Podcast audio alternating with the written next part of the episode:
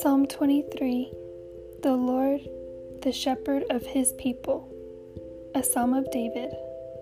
Verse 1 The Lord is my shepherd, I shall not want.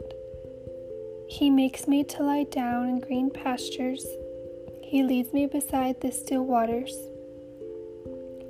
He restores my soul, He leads me in the paths of righteousness for His name's sake. Verse 4 Yea, though I walk through the valley of the shadow of death, I will fear no evil, for you are with me. Your rod and your staff, they comfort me. Verse 5 You prepare a table before me in the presence of my enemies. You anoint my head with oil, my cup runs over. Surely goodness and mercy shall follow me all the days of my life, and I will dwell in the house of the Lord forever.